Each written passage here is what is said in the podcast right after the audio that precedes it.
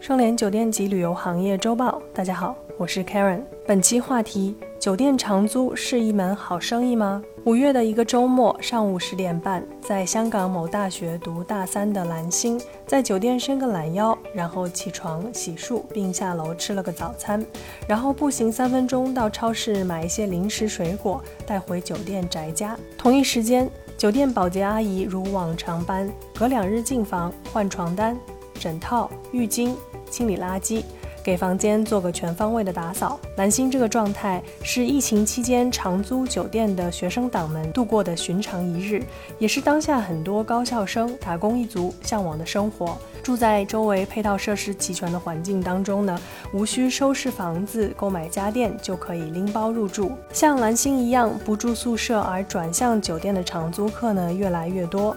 其实疫情前酒店也有长租业务，但是呢占比通常是在百分之三左右。疫情之后呢上升到了约百分之十。今年五月，我们店的长租客呢已经超越了百分之十。北京朝阳区百子湾全季酒店的店长对记者表示，酒店价格的跳水或是酒店长租业务在需求端增长的原因之一。另一方面，对于供给端来说呢，酒店前所未有的空置率呢，也使得长租业务。呢，成了疫情之下缓解经营困境的一剂良药。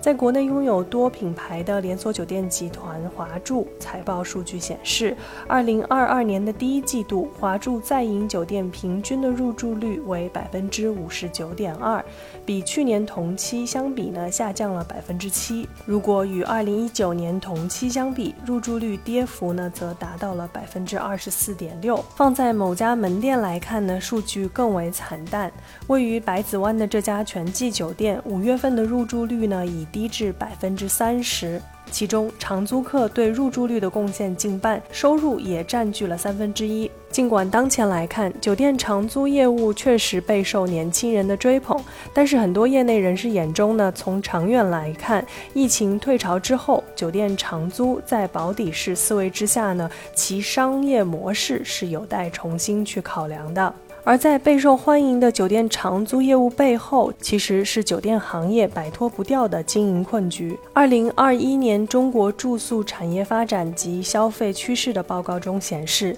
近两年全国一线城市和省会城市的酒店数量分别下滑了百分之二十点四和百分之二十九点六，其中单体酒店受创严重，全国关店的单体酒店数量在十五万家左右。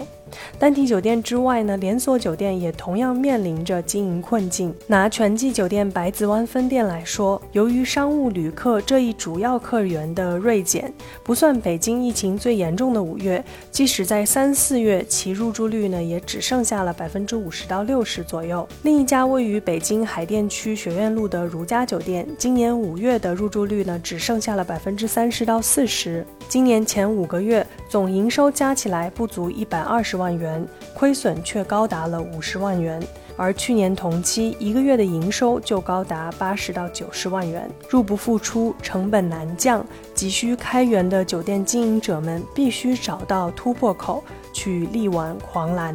当然，提升长租业务地位的不只有酒店集团，OTA 平台呢也纷纷发力，推出了相应的业务。在携程上输入三十天入住周期预订酒店呢，弹出的画面呢就会有携程月租房享月租专享优惠的相关推广，折扣更是低至六到七折。